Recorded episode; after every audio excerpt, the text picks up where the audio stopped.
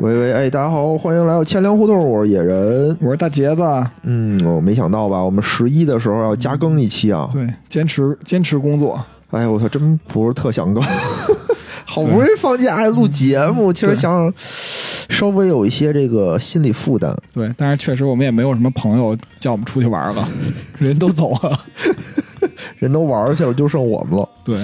嗯，今天聊点什么呢？今天啊，还是我们两个给您聊点这个硬核的知识。嗯，其实上一期呢，我们聊这个支付的简史，对吧？闲话嗯闲扯这个支付简史，我们留了一个小尾巴儿，嗯，也不叫小尾巴儿，就留了一个小扣儿。对，啊、我们本来是想多主要说这个蚂蚁金服上市这事儿，嗯，但说着说着呢，就把这事儿空过去了。对，嗯野野人主要是没捡够，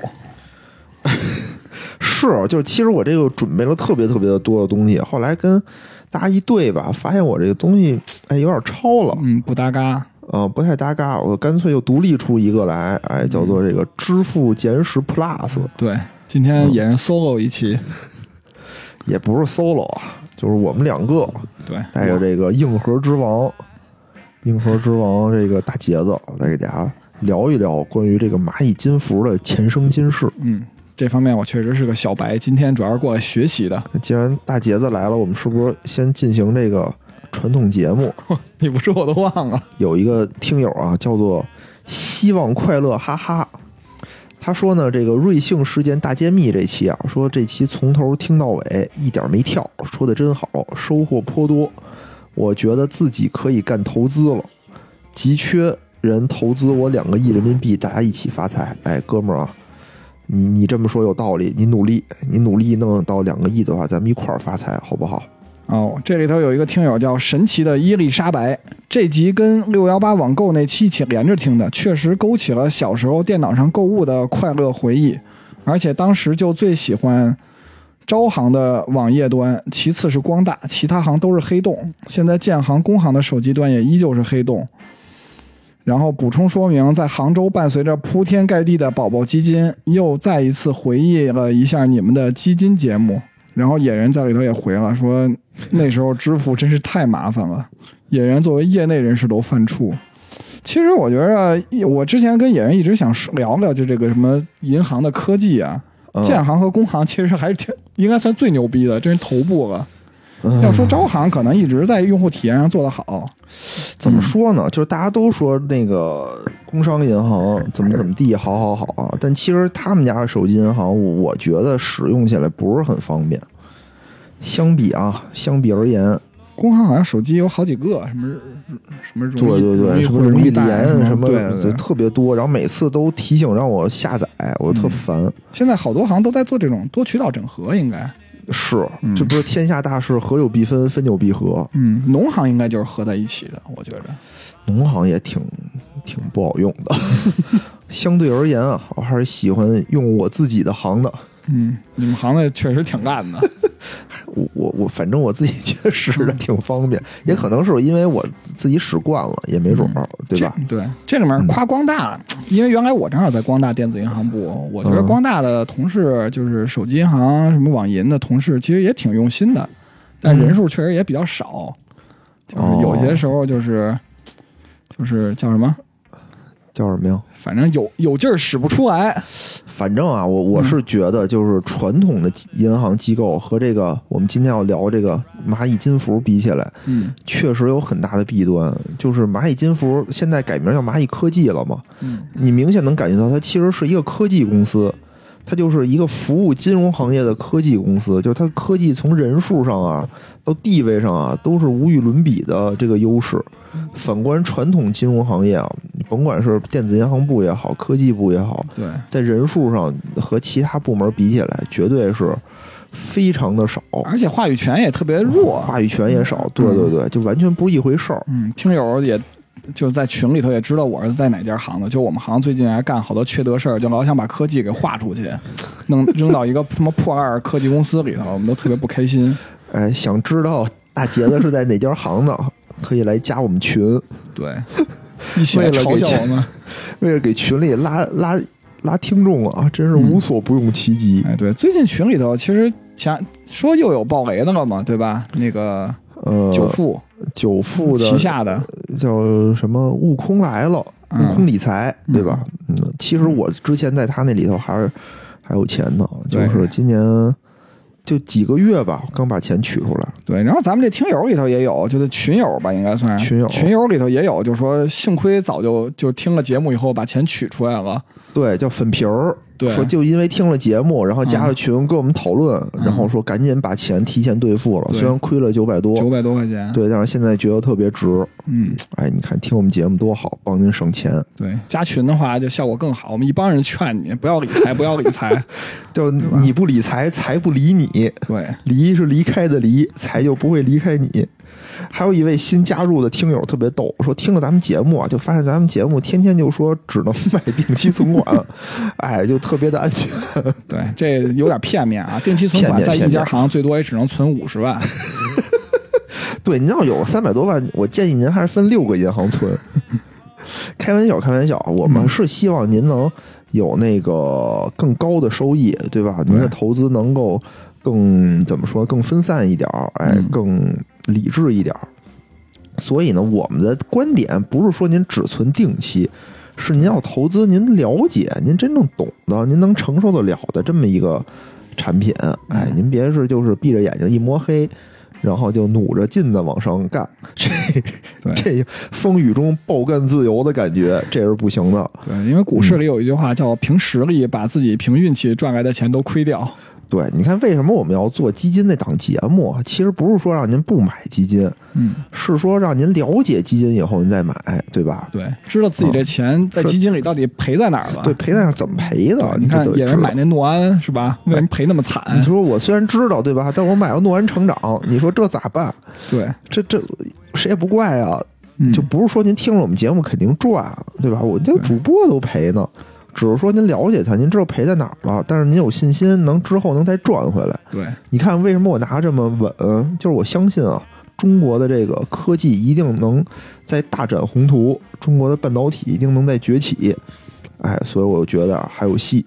我就还能拿着。对，反正他们那个今天野野人来了，无聊和那个大哲为什么不来？就是因为他们觉得没什么戏了，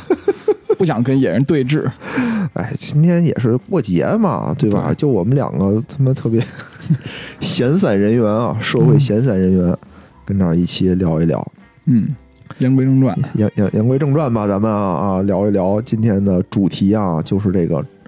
蚂蚁。哎，蚂蚁原来叫蚂蚁金服，现在叫蚂蚁集团，现在不是要上市了吗？对吧？嗯，这上市给大家讲一讲到底是怎么回事儿。因为好多小朋小伙伴儿啊，我觉得啊我个人这个非常不负责任的猜测，可能还分不清楚这个蚂蚁和这个阿里巴巴到底是一个什么关系，是不是？对，其实我就来的时候，我就问野人，我说这蚂蚁跟阿里到底什么关系啊是吧？阿里巴巴现在还在美股上着市呢，是对吧？一般上市他们不都得私有化是吧？叫什么红筹回归，然后再再来在国内再上市，对吧？对，其实不是啊，其实他们两个现在是两个独立的，呃，独立的公司。就是严格意义上讲呢，阿里巴巴是支付宝的股东，啊，也就是这么一层关系。是蚂蚁的股东吗？是蚂蚁的股东，对。但是有的人啊，肯定会觉得说，哎，我怎么觉得，就是印象里这俩好像是一个公司似的，是吧？这反俩正到底反什正么都都，大家感觉就好像这都是马云的，什么阿里巴巴呀，什么蚂蚁啊，什么支付宝啊、宝淘淘宝这都对什么玩意儿？这一堆东西，是吧？哎，给大家稍微科普一下啊，就是没错，确实他们俩都是马云的公司，就相当于这个马云的左手和右手一样啊。最开始他们俩是一家公司，现在呢，等于是其中根据一个特殊事件吧，他们俩分离成了两个。现在呢，阿里巴巴主要是做和电商相关的呃业务，比如说淘宝、天猫，什么聚划算，嗯什么云计算，嗯等等这些东西都是阿里巴巴旗下的业务。嗯支付宝呢，主要是做资金结算和金融相关的东西，比如说支付宝，比如说网商银行，嗯。什么芝麻信用、借呗、花呗，我们都知道这些东反正就西。是金融服务类嗯的，金融服务类的，对，比如我们买买理财什么的这些东西，卖保险嗯这些东西，全都是在这个蚂蚁金服的旗下的业务，都是他管的，相当于嗯这么一说，是不是你大概就明白点儿了？对对对，哎，那嗯那个什么达摩院是归谁啊呀、达摩院是叫阿里巴巴的吧？应该是，哦嗯，它就是反阿里正巴巴就达摩院跟。就跟什么阿里云什么都算技术类的是吧？对对对对，其实，呃，蚂蚁也有它自己的技术类的东西，比如说它自己研发的一个数据库叫做 Ocean Base，哦，呃，这就是那个这算国蚂蚁产金数据服了库。吗？呃，这算国产数据库。就是里头核心技术也都是国内的是吗？ 对，哦，但你说编程语言是不是国内的可 能够呛？ 哪天美国说“我操，我不让你丫使 Java 了”，嗯可能也傻逼。 ，Java 要收费。我觉得今天的话题啊，主要分两部分。第一部分介绍介绍这个蚂蚁金服是如何成就为了蚂蚁金服，就是它，你想它从淘宝里头脱离出来，它是从应该二是零说零三年开始有的这个支付宝，支付宝的业务，我们走了十七年的时间，它是嗯如何，哎，造就了这么一个就是万亿市值的这么一个公司，就是我也想啊，聊一聊它在整个这个发展过程当中的一些关键点吧，一嗯，些我觉得比较有有意思的事儿，给大家分享分享。算是蚂蚁的一个成长经历是吧？别别别不不就对，那那那太大了，十七岁，十七岁的蚂蚁，人生回忆录。那没有没有啊，那太大了。我就是说说一说我了解到的一些比较有意思的事儿，给大家分享分享。嗯第二个呢，就是说聊一聊这个蚂蚁的一些现在，比如它上市的招股说明书里提到的一些它的股权结构啊，它嗯靠什么挣钱啊，它它最挣钱的业务是什么呀？嗯，聊聊这个。好，野人要嚼一嚼这个蚂蚁过去的八卦是吧？哎，对，我觉得啊，我叫八卦可能更好一点儿，更有意思一点儿，大家听着呢也比较比较好玩大儿。家都有这猎奇心理是吧？就喜欢听 看八卦。对对 对对，嗯那行吧，咱们先说说它这个过去啊，蚂蚁的过去。其实啊，这个蚂蚁金服它的前身是支付宝嘛，你会发现整个它的一些核心业务的产生，都不是说我这个呃马云拍脑门儿凭空想象出来的，嗯它等于都是遇到了一些问题，遇到了一些难题解决不了了，我必须推出一个新的产品或者推出一个新的模式，哎，我来解决这个问题。嗯而当他呢有一个非常敏锐的嗅觉，能嗅到这个客户的痛点，对，就快速的抢占，发现这个解决这个痛点，解决，而且解决的还都不错。哎嗯有的人呢，发现的痛点是伪痛点，就是大家根本就没有这个痛点，你生生的对，让大家这么干，嗯这就不行。或者是我发现痛点，但我解决的不好，嗯我解决一个痛点，我们又产生了仨痛点，这这也不太行。嗯，嗯，但是你会发现啊，我靠，就支付宝这帮人干的事儿都挺漂亮的，我觉得。嗯，对，先说说它的这个初始阶段吧。在二零零二年的时候啊，易贝的这个前总裁叫做梅格·霍特曼，哎，这是一位女士啊，来到了中国。她为什么来中国呢？她是因为当时这个易贝网的业务是整在整个在这个东亚地区啊做的都不是特别好，在东亚地区，比如说在台湾，在这个日本，啊他们的业务全都被这个雅虎所压制着。哦，所以他变成了前总裁，当时他就说怎么办呢？我过来看看呗。哎，一到中国发现，哎呦，中国呀、真不了不得啊！这个广阔天地大有可为，觉得这个嗯幅员辽阔，人口众多，而且当时觉得呢，这个互联网在中国发展的也不错。他呢，大笔一挥啊，出资了一点八亿美元，全资收购了当时国内的 C to C 网站易趣，就打算啊，在中国开辟一个新的战场嗯来对抗这个东亚的颓势。但是同年呢，淘宝网也上线了。嗯当时没有人会看好淘宝网，觉得这个当时的环境和现在的环境完全不一样。我不知道你记不记得啊？现在感觉就是我操，什么东西，中国的可以牛逼啊，这国外都不行，嗯，对吧？但当时的环境可不是这样，当时都觉得我操，国外的人都是他妈爹。对，崇洋媚都是外，当时崇洋媚外特别的严重，嗯觉得我国外的东西才香呢，你国内的东西不行。所以当时这个易贝啊，有也扬言说要十八个月干掉淘宝，这当时就让我想起来那个日本当 时侵华的时候也说扬言三个月灭亡中国。国，嗯，现在看看啊，这个强龙啊压不过地头蛇这句话，在中国确实是还是有一定道理的。当时呢，淘宝就干了两件事儿，干掉了这个易贝，一个就是商家免费入驻，就是我不收你钱，当然易贝嗯好像是得收一部分费用，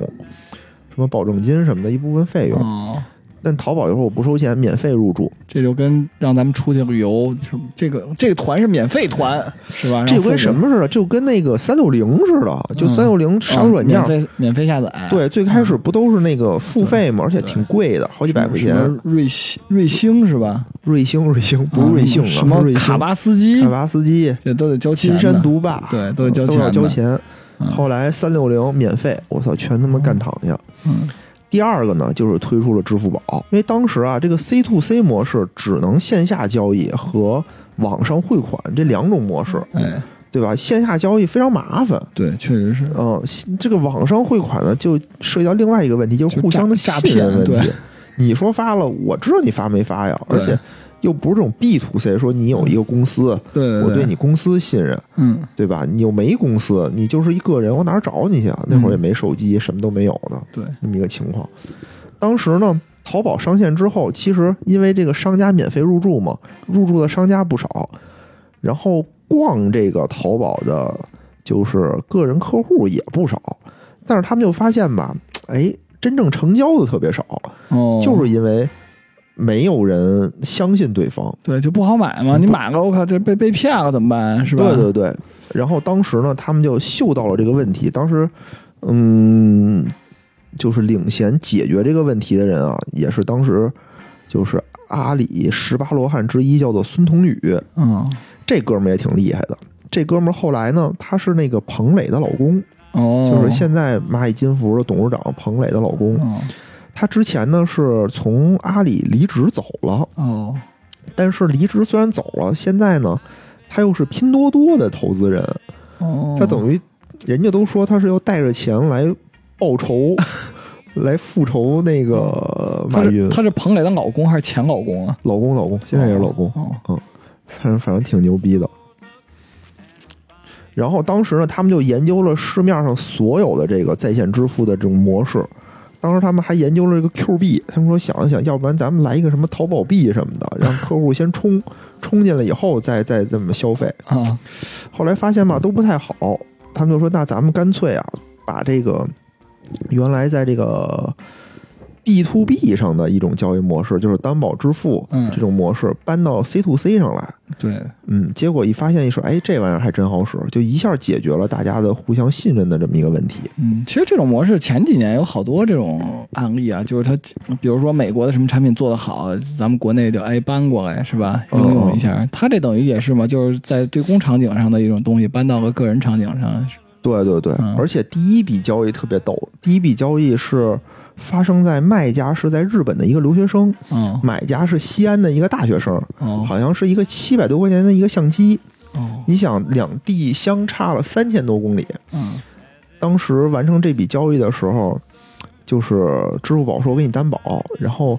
西安的那个买家还不相信，就是把钱充进来了以后，又又说要退款，说我觉得我不信你们。嗯后来说是客服啊，客服小妹儿打了两个多小时的电话劝他，说肯定没事，肯定没事，我给您担保，我嗯，拿我一个月的工资跟您打担保嗯，赔了的话我我我赔给你什么的，等于小妹儿游要说赔给他，游说了两个多小嗯时，等于才把这单生意促成哦，真是不容易。啊。对，其实最开始的时候，因为我是网上有一本书啊，就叫《蚂蚁金服》的那么一本简史吧，相当于是嗯嗯，我是看了看那本书，那本书其实写的挺好的，大家有就是有精力啊，可以自己去看一看。嗯那上面就写啊说，最开始阿里的记账就是拿纸、拿笔、拿嗯 Excel 什么的记。那会儿都没有数据库，然后最开始的支付宝就三个人，哦，就只有三个人，说现在都不能想象，现在整个蚂蚁金服的呃在职员工应该是一万六千多人，嗯，现在就这么多人拿纸、拿笔、拿 Excel 记账， 效率一下记得还扩了多少倍儿倍？对，等于是在这么一个条件下吧，等于支付宝应运而生，相当于是，嗯嗯，就你像就解决了一个，这不是说我必须要做出一个什么线上的一个账户来，没有这种想法，就是我要解决双方互不信任的这么一个问题，对，现在变成了三方互不信任。谁也不信任谁。哎，其实问题都是说我我先发现一个问题，我解决了这个问题，我肯定还会再发现问题，我再解决呗。哎，对，你一上来你把问题想的那么复杂，其实有的时候是没有用的。对，其实那个此那一时个彼一这时这时候招行其实有一句话叫就挺对的，就招行的那个董事长原来说叫什么？叫想全是问题，做才有答案。我觉得这话说的特别好。哎，真的是，我原来有一领导，就是天天跟那儿提问题，就是你给他解决一问题，他能想出仨问题来。嗯，问题是这些问题也没有解决方案。我说你你别提问题，你要不然说你说我想的不到位，那你说出一个比我这更好的方法来，对，又没有，对就老问我你想明白了吗？你想明白了吗？嗯我说你想明白了，你说呀，哎嗯，真是着急。这叫什么呀？这叫空谈误国，实干兴邦。没错没错。哎，支付宝现在第一件实事儿啊，就是发明了这个支付宝，解决这个信任问题，对，从此走上了一条康庄大道。嗯，没用几年的时间，哎，就把这个易趣给干没了。用了十八个月嘛。哎，这我还真不知道，反正因为我当时岁数还不大，就是我还真没用过对，易趣那。会儿我用过易趣，哦是怎么好说使明吗我岁数大是吗？好使吗？其实它就像咱们上期节目说的，就是你买完东西以后，反正就也是用那种就夸夸一堆一排，然后你选个账户给它支付那种，反正肯定也不方 便。嗯，然后你也会有这种担心的问题。但是最开始推出支付宝，就我这人就有点像你们领导，但是只是没有坐在领导岗位上。 觉得他哦别给自己脸上贴 金。他最开始推出支付宝的时候，我想这他妈有个屁用啊！真的，就是嗯对于我来讲，就是双方的问题变成了三方，嗯因为你想。现在你说发货了，对吧？我就是我确实是没收着，我把钱给了支付宝，支付宝他妈付给他了，对吧？等于我本来是他妈就只骂一个人，现在我需要骂两个人，但是我钱还是回不来，我就特因为支付宝你怎么裁决这个东西到底他发没发货，我是到底收没收着货，你也没有手段，嗯，当时这就是困扰我的一个问题，就是只不过没有客服小妹儿给我打电话说我做担保。对，但但你看啊，其实比如说它有一些个措施吧，比如说它有单号，嗯，比如说单号它是不是真发出去了？比如说它没发出去，你连快递接都没接着，那这问题是是商家没发的问题，还是快递的问题？还有一种就是你快递接着了，但是货不对版，嗯，这也是一种问题。对对对，嗯，这都这都是相关的问题。但是现在我觉得，当然了，那会儿和现在的形势完全不一样了。嗯，因为现在首先我我们买东西的这个到达率应该是非常高对的，对对，就是寄丢了这种情况，我觉得没有。就感觉就因为它本身支付宝也是跟那个淘宝它这个平台在一起的，而且它这平台又有这个评价机制，其实对也很大程度上就是制约了就是买方和卖方双方吧，其实因为都你买东西的时候，其实嗯咱们很少会买一个嗯就是评价特别少或者对信任特别低的那么一个商户。另外，好像商家就卖东西，他也可以看到买家的这种什么退单率啊、什对么投诉率啊。他有的时候看到这种人，他就不给你发货，也有这种情况。因为我也听到过我身边比较事儿的朋友，就说他买东西，有时候卖家就不不卖给他，哦说因为他退的太多了。哦，也是有，就有嗯专门那种讹诈的嘛。最近对也有对那种人，嗯嗯，也也是有的。但是就是说我网购了这么多年啊，你看啊嗯，我应该是从一零年开始就网购，网购也十年了吧。嗯真正说遇到过，我买过过假货，买到过，嗯但真正寄丢了的就两次，嗯一次是网上买水果，嗯一次是我前一阵儿买袜子。嗯哦买水果那次呢，我其实这两个都不一定说是。都是快递公司的问题，还都不是嗯商家的问题。就快递说给我了，但是我到指定地点我一看没有。嗯第一个水果是那个快递小哥就说：“行，那你甭管了，我再给你下一单。嗯就他二话没说就给我下了一单。嗯第二个呢，就是那个袜子那个呢，就是呃有点磨叽。那快递公司、虽然公司说给我下单，但迟迟也没给我发。嗯后来我又联系了商家，商家说这样你甭管了，我去跟那个快递协商，我现在就给你再发一单。嗯，其实反应特别好，对，这样消费体验其实很好的。对，因为嗯之前我比如说我让他放在门口，嗯或者是如果是我让他放在门口丢了，嗯，那可能是我的问题，对吧？对，那比如说他没问我就放在门口了，嗯，那是他的问题。对那个水果其实是我的问题，对对对，我就随口问了一句，他又给我下了一单。嗯，但这袜子呢，就是快递公司的问题，嗯是因为他问都没问我，就给我说放门口了。是，嗯，那这块儿呢，我觉得伴随着这十多年吧，十多年的这个电商的发展，我觉得支付宝在这方面起到了功不可没的作用。对对对，这确实是还是起到很很就是有很大帮助因。为你看后面的什么京东啊、什么拼多多啊、什么，应该都是用的是这种机制、嗯对对对，都是这种这种模式吧，应该这种算是模式。对对对对，嗯，所以为什么说它一个伟大的公司？当然，现在有很多后起之秀啊，比如刚才说京东、说拼多多，嗯你说有没有可能干掉干掉这个淘宝？有可能。其实有的人势头很猛我嘛觉得，只要大家这些头部企业只要不不作死，就没有人能干倒他们自己。 对，就这，我觉得就是退一万步讲，也许有一个后起之秀，嗯以后就会干的就乱拳打死老师傅是有可能的。嗯但就是说，这个这个支付宝这种模式，我觉得在整个中国金融历史上都有这个浓墨重彩的一笔。是，但是随着这个支付宝的业务啊，随着淘宝这个业务越来越多，哎，他们又发现又出现了一个新的问题。问题哎就说明就是领导说的应验了，就没想清楚，最开哎始还是对，没想清楚。我觉得要是我们领导啊，在这儿就别干了可能就干不了，就根本不可能有这件事儿。嗯，因为最开始我们上期节目也说了，最开始最开始这种在线支付用的是一种什么方式呢？叫做网银支付的一个方式。嗯，就是你需要跳转到一个网银的一个银行的支付界面，对，有网支付网关，对支付网关上你要进行什么下载控件儿、嗯什么插 U 盾、输动态密码，巴拉巴拉一大堆的对步骤这些都是野人以前的专业，专门干这个的。啊，体验特别特别的不好。 说整个这些步骤步骤啊，这个网银支付、啊、大概需要七个步骤，从你点开嗯，到成功支付需要七个步骤，每一个步骤如果出现问题，都会让你前功尽弃。哎，以前真的就是经常，而且还有限时吧，这东西啊，哦，对，还有限时就，就特烦。我靠，他妈限时有时候你稍微有一步他妈忘了，就什么有什么超时了，特恶 心。那时候气得我本儿本儿呢，哎，我当时啊，就只会用我们行，就咱们行的那个在线支付，啊因为自个儿开发的。对，因为是我自己开发 的，就是我特别发愁，就是用别的行，比如说那个支付里头没用我们行，嗯，我就不买了，我对，真因的为不买因为你了是。小行啊，没有很正常啊也。对，太麻烦嗯，嗯我不是没有工行的卡，我不是没有建行的卡，我有，嗯但是我觉得太麻烦了，嗯我就懒得去去琢磨这件事儿了。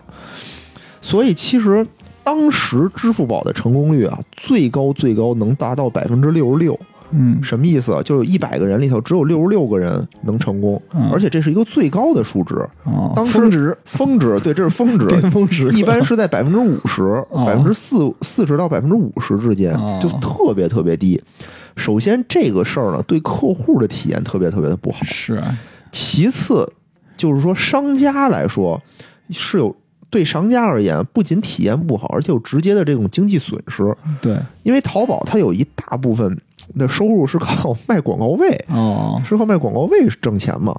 比如说我广告位，我招来了一千个人，嗯对吧？比如说我下单子有一百个人，嗯但是呢，我只有六十六个人支付成功了。嗯其实这个事儿对这个商家而言，就是直接的经济损失嘛。我有对三十多单，就转化率低了，被砍个三分之一，其实是对啊由、不是由于任何人，就是因为支付宝支付的原因。对没啊，有是成你功是你这个体验不好导致的。嗯而且当时呢，有一件事儿特别逗，是说，呃，有一个安徽的淘宝用户啊嗯，在这购物的时候尝试了这个七八次网银付款都失败了，嗯，一气之下呢，他坐了两个小时的火车，从马鞍山跑到了这个南京，跑到了南京的建设银行办了一张这个支付宝的龙卡。哎，才才支付完成了这一顿支付，哦，你说我也不知道他买的是什么，他妈这么、这么这个 上心。对，其实你说，我以为是说他坐火车直接到杭州，把钱给了支付宝，说钱给你们，让我把东西买了。哎，这有让我想到，就是前两天有一个小伙儿说是微信被封了，哦然，后就跳楼了，哇，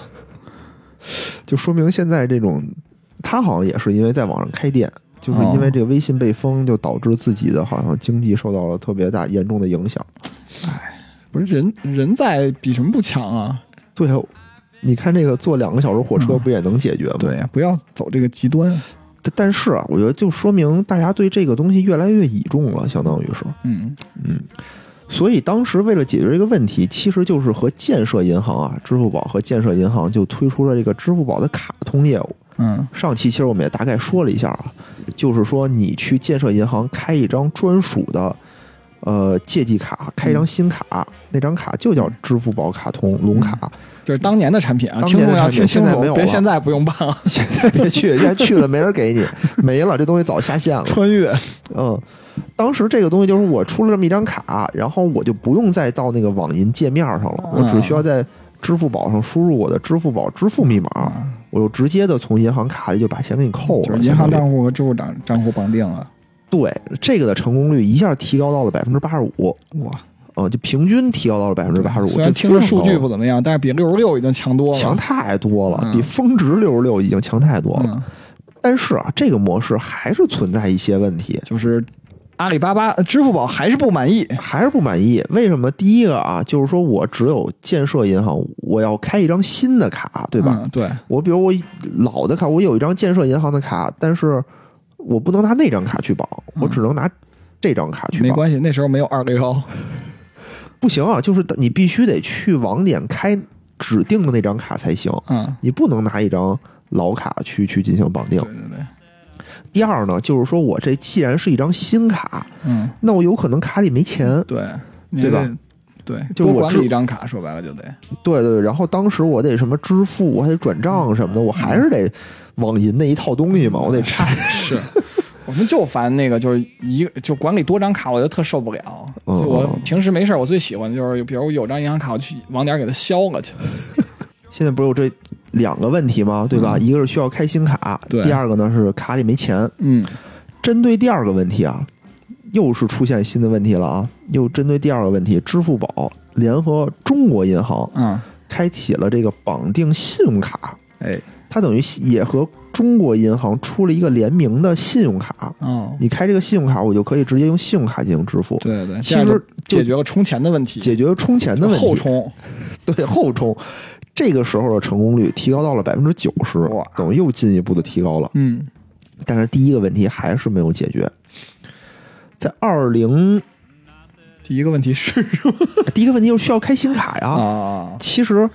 而且还需要跑网点儿，就我要开新卡，我就必须跑、跑网点儿嘛。啊那个年代对于银行来讲还挺开心的这件事儿啊。啊，对我能嗯来我开呗能增加发卡量嘛，相对啊当于是。嗯当时给建行好像带来了好几千万张的新卡的发卡量，哇就大家都是去办那张卡的。哦我就办了一张那卡，我唯一的一张建行的卡就是淘宝那张卡。哇，其实挺好的。但是就是虽然说这个问题没解决啊，但是随着这个业务的拓展，就是每个银行都看出了，哎，这件事儿有还行，还可以干，嗯还还可以。然后支付宝进一步的和银行去谈判。嗯然后才推出了就是我们现在用的叫做快捷支付的这么一个东西。嗯快捷支付就是现在我们拿微信、拿支付宝就是绑卡嘛，我输入四要素，对，对吧？然后输入呃身份证号、姓名、手机号、手机验证码。对手机号是在银行绑定的手机号嘛？对，就对吧注。册开卡的时候的那个手机号对，对对，输入这四个以后，我就能把这个东西和我的支付宝绑上，我就可以随便哪张卡，对吧？我就可以进行扣钱了。嗯，其实当时马云啊，真是一家一家的。你现在银行行想见着马云，你不如大行，你真看不见。对那会儿马云就是一家行一家行的去见董事长，去磕这件事儿。对，然后磕下来了一百五十多家吧。哇，一百五十多家，哎，对，就是城商行这种也没少磕呀，说明都没少磕，没少磕，全都磕下来了。咱行当年好像也见着了，但是给马是云去，给你磕了一个，但是吗？是去杭州见的，好像是。哦嗯你不也去过一次杭州吗？那不是那事儿，不是那事儿，我见不着，我见不着，都是都得是董事长带队。最开始啊，最开始其实这个快捷支付谈的时候也是很麻烦，嗯，一方面啊，银行啊觉得动力不足，对，因为觉得自己没什么钱赚，怕你不给钱。对银行跟外部合作好像都动力不太足。对，因为那个时候支付宝在银行眼里就是小弟，嗯，就这事儿支付这事儿，当时咱们都是花现金嘛，对，或或者刷卡，嗯，对吧？你在线支付这个事儿的量其实还不大，对，银行觉得我给你干了这事儿，也我没有没有钱赚啊？对，我没白给带忙来活一收趟益，对，对我支付这事儿，觉得干不过。第二呢，就是担心资金安全，嗯，哪天你跑了怎么办呀？对啊或者哪天呃发生这个投诉，到时候这个客户找银行来，我跟谁要去这没钱错，对吧？嗯，支付宝呢，等于遇见问题就解决问题，我觉得这个特别好。嗯，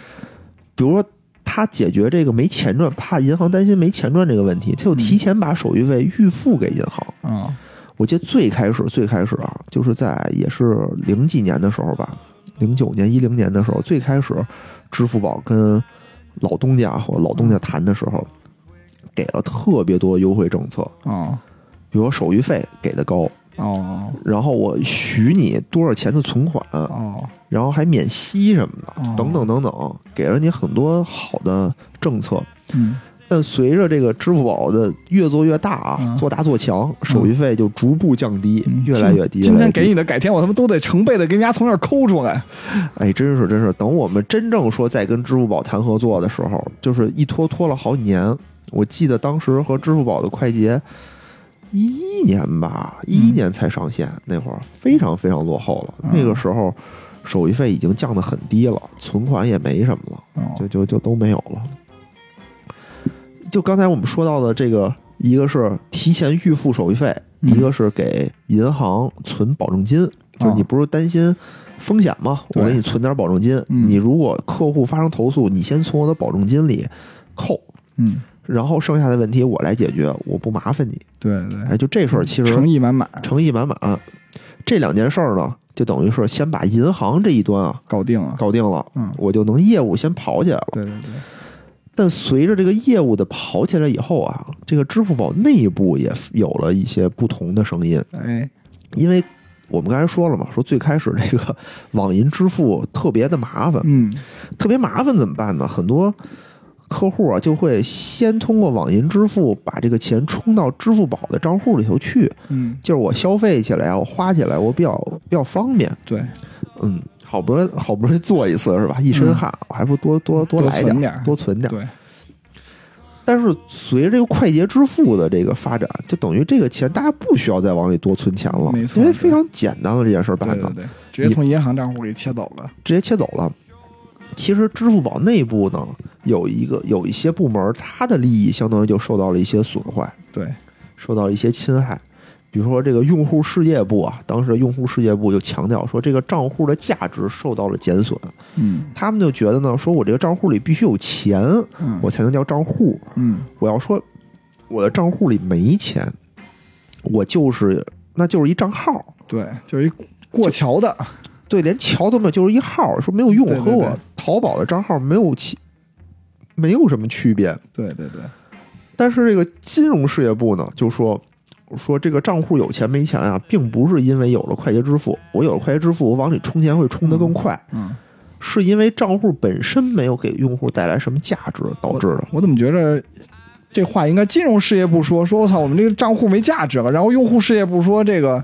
这不在乎，这这应该给用户哎，对我也这挺奇怪 的，是这么感个觉道是理啊自。自己掘了自己的坟一样。对，嗯，这具体是为什么我也不知道啊，反正就是确实它的内部有两股声音，对对对，那是肯定的。嗯，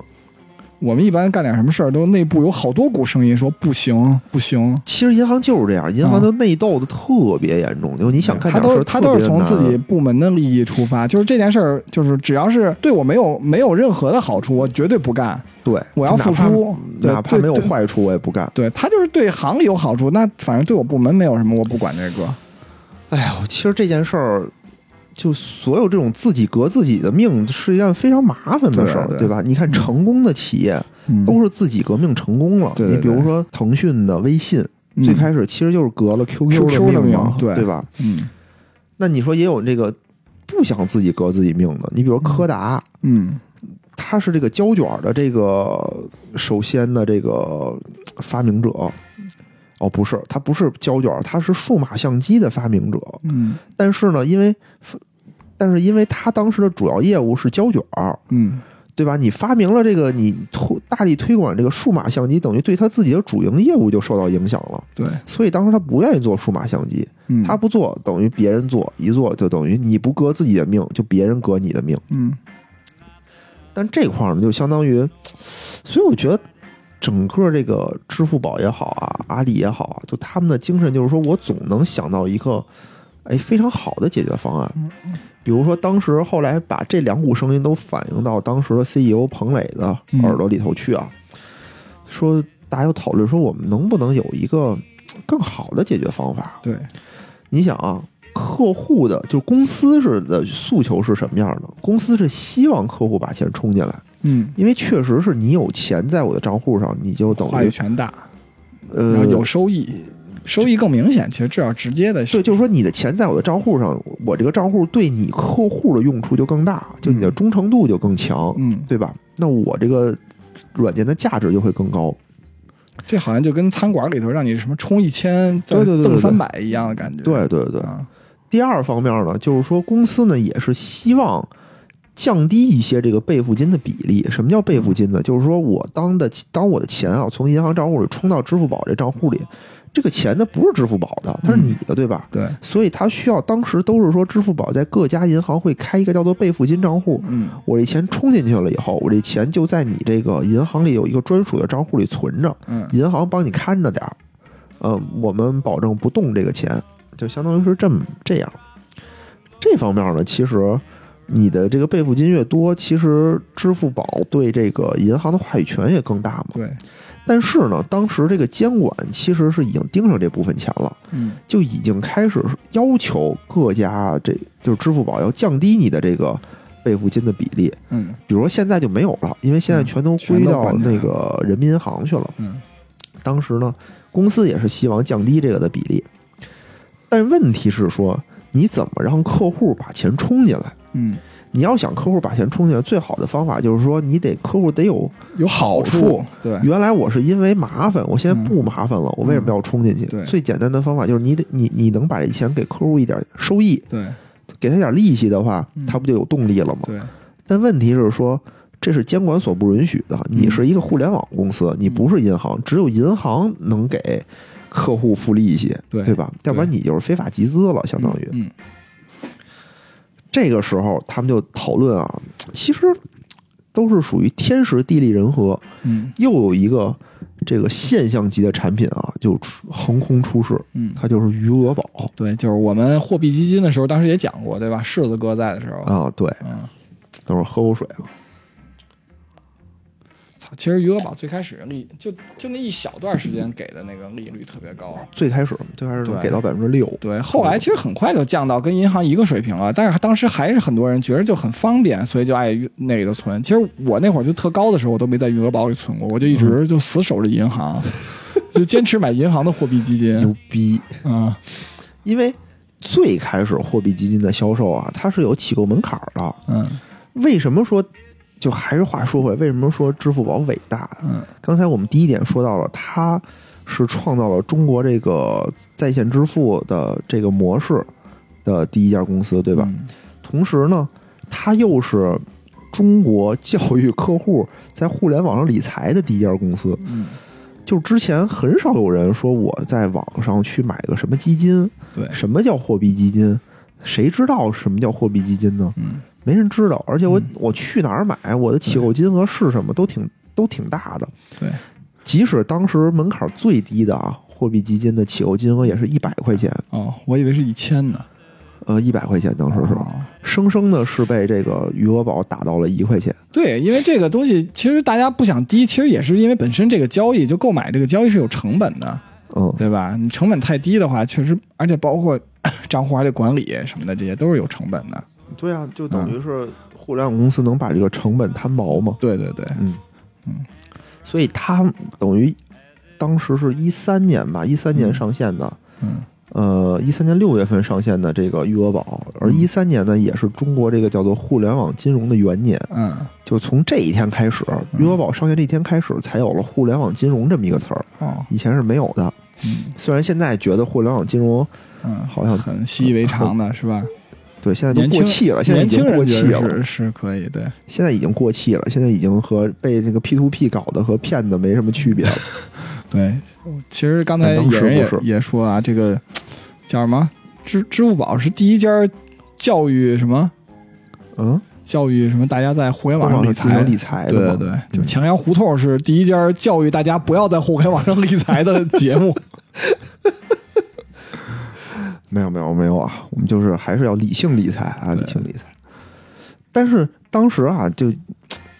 也挺逗的一点，就是说支付宝为什么会和一个叫做天弘基金的基金公司进行合作， 对吧？嗯其实这是一个非常名不见经传的这么一个对啊公司。就这个东西啊，我觉得冥冥之中自有安排，嗯，因为当时啊，特别的巧，就是负责支付宝，呃，要做这个货币基金的这个产品经理，嗯啊也不叫产品，叫负责人吧，啊叫做祖国明，啊他的一个朋友，啊哎，叫做周晓明，啊！正好是天弘基金的一个市场部的一个总经理，哦他们俩是老同学、老朋友，哦，哎，是不是同学不知道啊，反正老朋友。嗯他们俩呢，就有一次在吃饭的时候，互相说：“哎，你干什么呢？我干什么呢？”大家聊聊天嘛。嗯说我现在在淘宝上呢，嗯现在我们呀打算在淘宝上卖基金，哦因为最开始它并不是以一个支付去用这个货币基金的方式去卖，嗯它是想在淘宝上挂一个商户，哦然后在这个以这个淘宝商户的形式去售卖这个基金，嗯最开始是这么一个想法。然后天弘基金那个周晓明呢说，哎，正好我们现在啊这个基金卖的也不是特好，我们也想拓展新渠道，嗯要不然咱俩聊聊。嗯就这么着，等于一拍即合，嗯哎，俩人就开始说互通有无吧，嗯然后各取所需，走到了一起，嗯，真是牛逼！人家这就是属属于这种圈子的重要性。真的是你说我跟像我跟大杰子，我们俩能聊什我们么？俩只能在一起骂领导。毫无用 处，真的是他妈这个圈子太重要了，对，有时候就是加上无聊和大哲四个人一起骂领导，骂骂领导啊，聊聊网红什么的，对，吹吹他妈自己以前有多 多傻逼。这这需要吹吗？ 真是毫无用处。这种吃饭也就是纯吃饭，我们两个人。啊对呀、有时候就是，哎，我们也有，因为我同学其实牛逼的挺多的，他每次去叫吃饭，我想，哎呀，不想去。 他妈，人家可能就是，就比如哪怕真的有支付人家宝，碰撞也跟你没关系，吧对，？就真的是啊，嗯，所以就是这种互联网公司，还是真是挺厉害的，我觉得挺厉害的。就这么一聊，哎，其实这个时候的他们俩这种状态啊，我在最开始在直直销银行那块儿有这种感觉。啊，就当时我就比如说有一个什么想法，跟谁吃个饭，嗯哎，就能聊出点合作的意向来。对。然后领导就给劝，不行，没想明白，还是别做了。对对对，就好你们当时不做好多什么什么驴妈妈什么玩意对儿？啊，很多都是说在嗯和别人吃、吃饭或者开会的时候一碰就碰出一想法，哎，咱们合作合作呀、干呀、啊嗯，就就做出来了。对，你比如无聊，也经常有的时候跟他的哥们儿又多嘛，嗯嗯吃饭的时候经常会碰撞出很多、嗯很多想法、很多东西。但你比如现在我，我就是一小兵儿，对，我就左右不了这些，什么都干不了。就是一个螺螺丝钉的时候，你反而就觉得，嗯，感觉就跟我是天天天妒英才是吗？就 老心有余而力不足，就对或者我就根本就不会想这些事儿了，我就对完全不会想这些事儿了。对，之前我做的时候，其实我们跟那个保险公司也也谈过，有小小一将近一年的时间谈合作，嗯，就是借助我们这个电子渠道卖保险，然后紧接着就是都已经开始准备跟给行长打签报了，嗯，然后就那安邦的事件就爆发了，然后就这哦一下就全都给摁黄了。就你我你是要跟安邦合作吗？不是，是跟那个就是众安还有那个易安吧，哦啊，，就那三家互联网公司，其中两家都谈的都挺好的。哎呦，真是挺遗憾。反正我嗯现在啊还是挺怀念当时那种感觉的。当时那种嗯就感觉，就是我我就是公司的一员，嗯就是公司明天这个业务做的怎么样，我操，我就是国家兴亡，匹夫有责。哎，在业务一线确实有这种感觉，但是你要做科技，确实没有这种感觉，就感觉他们做什么都是业务说了算的，然后你也觉着好像做完了，有时候你看那交易量也不不怎么样什么的，就感觉特别懊懊恼。也不是吧，就当时我感觉我是属于那种产品技术全嗯都负责、全都抓的那种，嗯，所以就就都得想，都对，得你琢看磨。野人这个产品技术全都得抓，说明这个银行，你说人多人力小有多匮乏。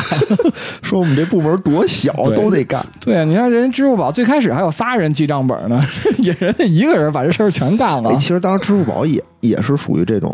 全都全都抓的这种，但人家自己，抓自己说了就算，但是你自己抓半天吧，说了还不算嗯，就当时他们那那个支付宝负责人叫老苗，啊他就是一程序员儿，啊说他呢又得做程序，又得做产品，还得接电话，嗯就这儿开发 coding 着呢啊，说那边来一客服电话，就得接当当客服给人解答问题去。嗯其实那时候就是，当你这个公司规模不大，然后嗯，然后你你你从事的事务比较多的时候，其实你是有话语权的，嗯嗯对你是能有想法去给领导提建议而。且对个人成长其实有挺大帮助的，对吧？对对对，而且我们老总当时属于是一个非常随和的人，就是嗯你说什么吧，他都愿意听。对，但是他就是不干，嗨，因为上面有领导也有对压力嘛，就上面都领不导容易。都不容易，都不容易。其实挺遗憾的，嗯，现在还是虽然那会儿特别忙，真是经常忙到十点、十一点什么的。对，但是也没忙出个什么东西来。哎，最遗憾就是没忙出什么东西来。我是觉得什么？我是觉得确实是世界上不是说你努力了就一定会有成果。对，但是你不就是啊努力肯定是不行。对对对，所以就是说，你比如说忙了七七八年儿，就是最后黄这事儿大有人在，就世界上大有人在。这事儿嗯对不是说什么值得笑话的事儿，就是嗯失败是一定的，成功是必是不是就怎么说？失失败败是是必然然的，对，成功是偶然的。对，我觉得也淘也不是自己左右得了的，其实。支付宝也好，淘宝也好，就是他嗯们的成功是在这个。叫什么“一将功成万骨枯”，就有是多少个失败的案例是我们嗯不知道的。对对啊对吧？？是已经埋没在了这个历史的长河之中。没错。嗯，那那他现在就是成了。嗯我们为什么分析他呀？对，就是因为他成了，我们才知道他。嗯，这事儿其实你像野人现在穿越回二零零三年，这事儿也成不了。我也成不了。对，其实是是这样的，它真的是天时地利人和很多因素。我记得马云他自己好像都说过，说你嗯觉得你说我是到底是什么最厉最好，就是运气最运好。气最好，对嗯，是，就这事儿，哎，就是我们不必去嘲笑那些失败者。嗯，嗯，没有什么资格我觉得他们嘲都笑是没有别没有嘲笑失败者，不就是嘲笑自己吗？对我不如那些失败者。我觉得我是一个怯战者，就是经过了这么多年的努力啊，然后也没有什么收获，就有点儿心灰意冷了哎。别这么说，别这么说。当初你辞职时，候，我劝了半天，你就根本不听。我觉得你还是挺勇敢的。嗯，对，不听，不能听，那肯定得自己来，不撞南墙不能回头。嗯，嗯，接接着着说，接着说啊。然后是整个这个叫什么呢？这个余额宝这个项目吧，其实也是双方，他们就是刚才我们说到啊，这个祖国明和周晓明两个人嗯，是第一次有这个想法的时候，是在二零一一年的八月份，嗯，哦，两个人有这个想法，但是呢。呃，两个人在进行沟通以后，也得层层上报嘛，对，对吧？然后也是双方的领导啊，切磋呀、见面啊、聊天啊，嗯，是整个这个项目其实是在二零一二年的十二月二十二日哦才正式的进行拍板 儿，哦，才定，才定这，就光聊就聊了一年多啊，也不是很快哈。真是不是很快，什么很慢。啊 一一般我就这么，我就从来没有东西能聊这么长时间，一般聊个半年就黄了，一般都对，说明其实这个事儿其实嗯也不中容间易。嗯对中间有很多很多的问题，对中间有对很多不是说两个公司一拍板儿这是能干的。因为反正创新创新性的涉及到的这个监管啊，什么对对各种问题、技术问题、方案的问题、政策问题、法律问题而且很到多底。啊要怎么干？因为对嗯最开始他们是想在淘宝上进行销售嘛，对，后来是又又因为没有这个基金销售牌照，哦，所以也干不了。嗯然后他们还要申请牌照等等等等的。对，等等的事儿。后来最后呢，决定我们不做在这个淘宝上，嗯我们要用这种货币基金加支付消费的方式嗯，来设计一个全新的一个产品。也说不准，他们就是这最终就是，比如说道路千万条，最终发现只有这么一条路可以走，也说不准，就是被逼的，也说不准，是吧？啊，也有可能，也有可能，嗯他们就觉得这个事儿我的可扩展性特别强，嗯嗯，是最强的。你搁淘宝上卖，可能意义没有这对，这么大，因为对刚才我们说了，他有很多问题，他又想让客户充钱，嗯，对吧？他又不想，他又想给客户收益，对对对，他又想降低备付金。嗯，那其实这三者一结合，我们会发现，整个这个余额宝是一个非常完美的解决对方案对。对是，这个事儿呢，中间遇到了很多问题啊，比如说有这个基金公司和这个支付宝的问题，比如说起购金额最开始，嗯，因为这个基金公司也是一个特别好的一个一个合作方吧。嗯小因为公司小公司，因为当时它好说像排什么就是名人了，排名第九十多名，是一非常非常名不见经传的这么一个公司，嗯对吧？它的这个整个规模特别特别小，嗯所以基本上是支付宝说什么他们就照做，嗯，双方的合作意愿啊特别别强强烈， 对，大基金公司我觉得都不鸟支付宝，当对，时真的啊，你稍微这个强势一点，这个传统机构强势一点，可能这个事儿就不会干得这么顺利。没错，比如说啊，比如说这个起购金额，最开始这个呃货币基金起购金额是一百块钱，对，当时。这个天弘基金说说我们同意把这个起购金额降一降，嗯因为确实也觉得这个东西有点高，嗯他们是想降到十块钱，嗯说这样好算，因为很多收益啊，对对对它它它不好算。嗯，支付宝说不行，这样不行，我们要降到一块钱，说这嗯样才能真正做到普惠金融，对，做到零钱零钱理财。还有一些什么关于赎回的规则，嗯一些业务流程的规则，嗯比，如说。都是这个田红基金之前啊就没有遇到过的事儿，从从来不知道这该怎么弄。比如说我当天购买了我的基金，我当天就要拿这笔钱消费，嗯等于我当天买当天赎，这笔嗯钱到底怎么算？这种银行肯定不干啊，对，银行肯定不干。都然后冻，结了不是得给而你嗯且， 而且我这个基金还分什么十五点前、十五闭市前、闭市后， 对吧？对对我，闭市前买的闭市后消费，嗯我闭市后买的闭市后消费都怎么算？对，其实当时嗯是。这这个规则都得一点儿一点的敲定的。对我前两天就正好因为买的我们自己行里的那个就是灵活的那种实时可以赎回的那种，就是理财，然后嗯结果就遇到问题了，就是它每天都有就是就这么多额度可以赎回，实时赎回，嗯，正好就节钱的时候吧，就那大家用钱的地方特别多，嗯等我想赎回花钱的时候，我们发现没有额度了，就我就花五百块钱。哦，呃然后结果就是我这很麻凑凑了仨账户，才把这五百块钱凑在一起。烦，可见大杰子平时生活多么精细啊！对，把每一分钱都要放在这个能生钱的投资账户我我当只中是去一百块钱，没有细到一块钱，要不否则这可能是吧，五块钱可能我得从仨账户给凑。真可怕。刚才我们说到了很多问题啊，都是双方的问题。嗯双方虽然有很多问题，但是好在两个人呢，呃，双方的这个方向是一致的，对对，对吧？就是我们都是想把这件事儿办好，嗯嗯所以呢，就是大家经过热烈的讨论吧，每个问题也都解决了。嗯但是在上线前夕呢，又遇到一个问题，就是和监管的问题，这嗯是最麻烦的。啊，当时监管要求啊，说你销售基金可以，因为你已经有牌照了嘛，对，你得用专用的这个支付渠道。说你原来和银行开通的那些卖货的途渠道，对不起，您不行，不能使。啊，这那这这嗯这不瞎咪了吗？这要是要我，我就只能硬磕，就怎么着还是得让他过呀这关。对嗯啊，就是硬就是只能硬磕，就是后来就是。支付宝又跟监管进行几轮的沟通吧，解释嗯说我们有多安全，我们的嗯保证金机制，我们这个机制，我们的安全机制都是什么，嗯，然后监管最后才勉强同意说对所以监管也是通情达理的。我觉得还好吧。对其实，因为当时国内有一种这种声音，就是我们要支持创新。嗯当时可能我记得啊，克强总理嗯，也是非常支持这种嗯金融创新这些东大西。众创业，万众创新。对对对对对，哎，所以说支付宝也是时间赶的也比较好啊，就几个政他遇到的困难赶上这个政策节点也比较好，是吧？相当于政策环境比较宽其实松。对，其实是上方领导是嗯很支持他们的，嗯，因为后期呃也遇到了一些不同的声音，嗯，尤其是余额宝的推出以后啊，真的是应该阻力蛮大的哈。对，因为银行如临大敌，对，亲儿子，嗯，这个待会儿说啊，这个待会儿说。呃，反正遇到了所有问题，等于都是甭管用什么方法吧，全都披荆斩棘，过了九九八十一难啊。在二零一三年的六月十三号，支余额宝哎，终于正式上线发布。嗯当天呢，这个支付宝和这个天弘基金啊，还应该是在万豪吧，我我不记得了，在哪儿，就是举办了一个发布会，在发布会上，这个支付宝的副总裁叫樊志明啊，说余额宝是金融行业的一小步，但是呢是互联网行业的一大步。嗯，从这一天起，就开启了中国互联网金融的元年。都是一大步。其实现在看来，啊现在看真的都是一大步。天弘基金呢，也从二零一二年排名九十多名的这个基金小弟啊，嗯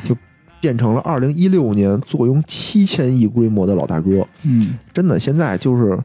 如果就 算算上这个嗯，货币货基的规嗯规规模的说，就是算上这个货币基金的规模的话，天弘基金就是老大。对，所以但是现在有一个指标，就是我把嗯货币基金给剔除了，嗯我看其他的公募基金。嗯，但是说实话，以前确实是没有余额宝之前，真的没听说过天弘基金。我都没嗯听说过货币基金，别说天弘基金了。或者换个话说，其实他们俩真的也都不算互相成就，真的只能算支付宝成就了天弘基金。我倒觉着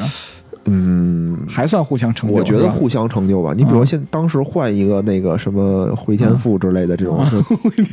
华夏基嗯你倒金会之类选的啊，啊，就这种大个儿大的额基金，啊，就人家肯定有一些会提出一大堆他的条件，对对对，对吧？到时候做出来可能不见得会有这么完美，嗯我觉得挺好的。而且双方真的是一个非常不经意的一个契机，就是对一顿饭，一顿饭。然后那个祖国明，他就是离职到了淘宝以后，相当于他给大家群发短信，嗯说是我的嗯换了一个新的部门，我换了一个新的单位，大家以后有有什么事儿联系，这才和他的那个老同老朋友联系上的，哦，就感觉冥冥之中啊，一切嗯就都是安排好的。就如而而那个周晓明，他呢也是属于刚去天弘基金，嗯因为他之前好像也是属于浪了半年找不着工作，哦，或者是没找着合适的吧，啊不能说没找着工作啊，对别因为说没找着嗯工作，因为人家是一上来就总经理，人家从人脉啊到各种方面肯定还是很优秀的，嗯找工作不不肯定是可以的，就是没找着合适的对。那你说这时候，比如他去另外一个基金公司，没准这件事儿就不是天弘基金，就是别的基金了，对，或者是比如他同学里头没有这个人，嗯对吧？那可能我会晚几年嗯，或者那天就吃饭就没去，就没去，觉着就确实配不上人家，觉得没意思，跟大杰子似的，操，这有什么意嗯这有什么思？意思呀？啊他们家都挣那么多钱，我挣这么少，我去跟他们互联网的吃什么饭啊？对，，操，不去，嗯，累着呢，还玩妞呢。别别，在家看会儿视频。啊，对吧？所以这个社交圈子真的挺重要的。马云的左右手是这个支付宝，不是是那个阿里和蚂蚁。嗯大杰的左右手就是真的左右手，看了看自己的左右手，非常欣慰的笑， 三秒钟之后如释重负。真他妈恶心。其实啊，就说余额宝对于蚂蚁来说，真的是意义非常重大。它呢，将支付宝从一个简单的这个账户加支付啊，就拓展到了拓展到了这个金融理财的这个领域里头。嗯对吧？为之后的这个什么理财啊、保险的销售，这个消费信贷，真是打下了非常非常坚实的这个基础。嗯我们现在再说支付宝，一定想到的不仅仅是说我是一个支付工具支付，对吧？对我我我就感觉它是一个全方位的一个金融工具。对，你比如一说支付宝，你想我查我的什么公积金，嗯对，我就想到是去支付宝，对吧？对我缴水电费，嗯，我第一个想到就是去支付宝。关键光我闺女前一段时间幼儿园体检，就那个通道就就那幼儿园贴出来的，就都是得用支付宝，然后上到什么东城的妇幼再约入园体检，对，而且那个那个产品做的还挺烂的， 真的，我我就从来没有想到过支付宝有这么烂的产品。但是你换句话说，其实它已经深入人心了，或者它这个对平台就搭起来了。对，前两天我就看那个一个视频，就叫林林清轩，是一个化妆品的公司，嗯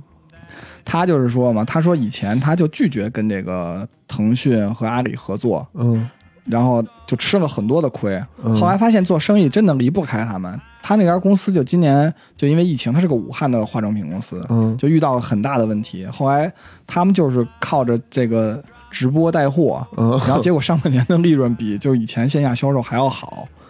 为什么要拒绝这两个呢？我觉得挺逗的。就是有些人可能，比如化妆品这种，就是可能他有的时候就是那种化妆品柜台，他可能更注重的是体验。哦，线对下吧的这？种哎对体验，验，对，反正我也不知道为什么，你可以去看那视频。我我知道这件事儿，最初也是看那个就是建行自己做的一个视频，就是讲的就是什么全民抗疫的这个金融业都做了什么，嗯，提到的这么一个东西。行吧，我觉得今天啊，咱们这个